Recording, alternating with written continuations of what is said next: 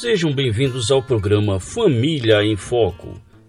No tempo onde famílias e casamentos têm sofrido com difíceis mudanças, a palavra de Deus traz segurança e orientações para que as famílias vivam e cumpram os propósitos para os quais foram criadas. Na apresentação, professor Márcio Ribeiro.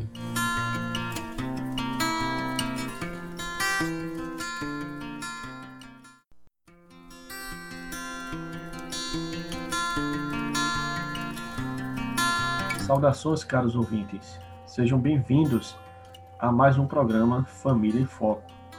Esta feita, vamos falar sobre Em Busca de Homens de Verdade. Me faz lembrar a história do menino Breed, um americano, você deve ter ouvido falar da história dele. Ele estava brincando com sua irmã e em um dado momento o cachorro foi atacá-la. E ele se atravessou na frente da sua irmã e lutou com o cachorro ele levou vários pontos na face, mas uma frase dele me chamou a atenção. Ele disse que se tivesse que alguém morrer, que fosse ele. Isso me faz lembrar da importância de um homem de verdade, o homem que protege a mulher, o homem que protege o mais fraco. A escritura ela nos traz algumas, alguns requisitos para descobrirmos se de fato somos homens de verdade e para sabermos quais são as qualidades que formam o homem de verdade. Gostaria que você abrisse sua Bíblia, já estou com a minha aberta, em Efésios capítulo 5, e versículo 23. O apóstolo Paulo vai dizer assim: Porque o marido é o cabeça da mulher, como também Cristo é o cabeça da igreja. Então, um dos primeiros requisitos para sermos homens de verdade é assumirmos a liderança do nosso lar ela foi dada a você, homem, foi dado a mim. Deus estabeleceu desde o jardim, no capítulo 2 de Gênesis, que nós somos os líderes da nossa família, do nosso casamento, somos líderes do nosso lar. Você não deve abrir mão dessa tamanha exigência de Deus, desse requisito tão importante da masculinidade que Deus revela em Sua palavra. Ser líder a palavra que o apóstolo Paulo vai usar aqui é cabeça, que é a mesma palavra para liderança, para líder. O homem é o cabeça da família desde o jardim do Éden. Se você abrir sua Bíblia em Gênesis capítulo 3, em versículo 9, o texto vai dizer assim: E chamou o Senhor Deus o homem e lhe perguntou: Onde estás? Você deve lembrar de quem comeu o primeiro fruto. Não foi o homem, foi a mulher. E por que Deus então chama primeiro o homem para prestar contas e não a mulher? Porque Deus entende que o homem é o cabeça da família, ele é o líder do lar, mesmo depois do pecado do primeiro casal, da desobediência e comer o fruto proibido. Deus chama o homem para prestar conta. É como se Deus dissesse: onde está o homem desta casa? Onde é que está o homem desse jardim? E Deus, Deus não inverte as ordens no lar, na família, nem no casamento. O homem continua sendo cabeça, independente do que acontecer, e nesse caso aqui foi o pecado. Então Deus mantém a sua proposta original de que o homem é o cabeça do lar. E o apóstolo Paulo aqui confirma essa verdade da palavra de Deus, citando ela em Efésios capítulo 5 para a igreja. O outro requisito para uma verdadeira masculinidade, para um verdadeiro homem, está no versículo 25. Maridos, amai a vossa mulher, como também Cristo amou a igreja e a si mesmo se entregou por ela. Cristo, ele se entregou pela igreja. Ele tomou a frente da igreja. Em vez da igreja ir para a cruz, Cristo foi para a cruz. Então, a outra exigência para uma verdadeira masculinidade é quando o homem passa a ser o protetor da esposa. Ele toma a dianteira da sua esposa e evita que qualquer mal aconteça a ela. Ele evita que ela se machuque, que ela se fira lamentavelmente, nós percebemos que muitos homens eles têm assassinado suas esposas ou ex-esposas. Homens de verdade não agridem suas esposas. Homens de verdade não humilham suas esposas, mas aprecia, cuida dela, protege como fez o próprio Cristo. Aquela cruz era para todos nós, mas Cristo tomou o nosso lugar. Então que o homem, o verdadeiro homem, possa tomar o lugar da sua esposa, e assuma a proteção dela, do seu lar, da sua família. Não caia naquela história de casamentos igualitários. O que seria um casamento igualitário?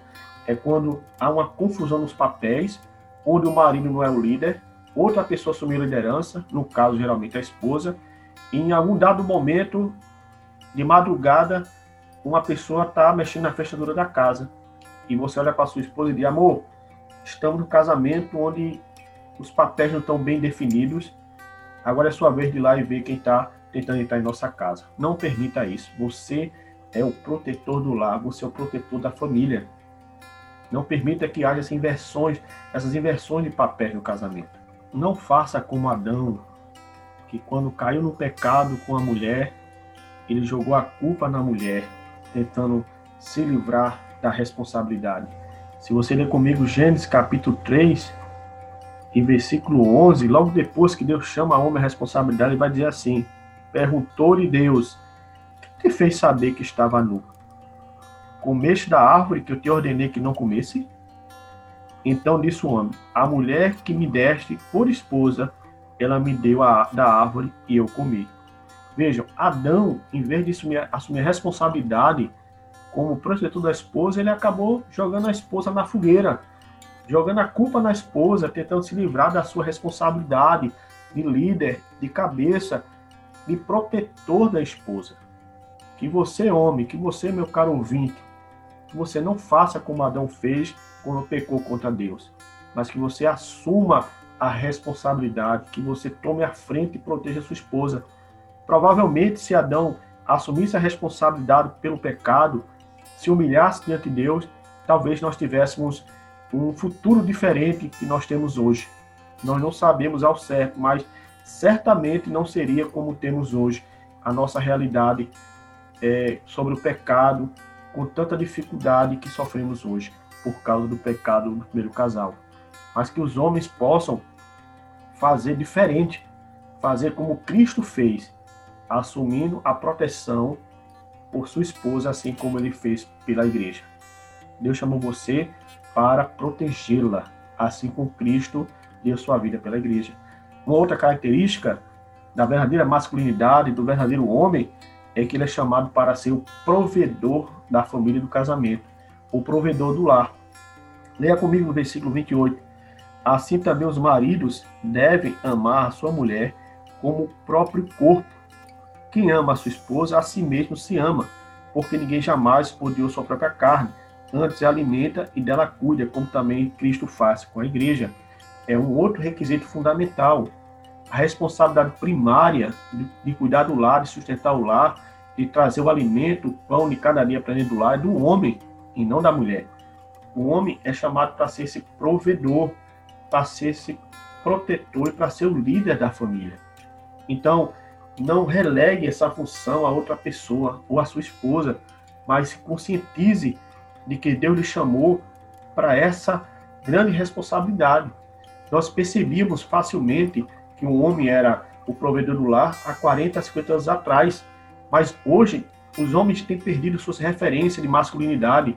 Na minha época, as nossas referências de heróis, de homens, era Rambo, era Conan.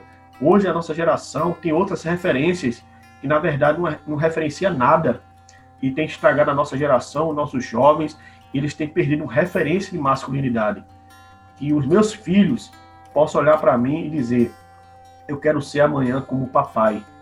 Que as suas filhas, que os meus filhos, caros ouvintes, possam olhar para mim e dizer: Eu quero casar com um homem igual ao meu pai. Que ele lidera a minha casa, cuida da minha casa, ele protege minha mãe e ele cuida de nós e da minha mãe que nossos filhos possam nos ver como exemplo, como modelo de verdadeiros homens que assumem os papéis que Deus estabeleceu para nós. Então, caros ouvintes, eu espero que encontrarem outra oportunidade para continuarmos falando sobre família e casamento, em nome de Jesus.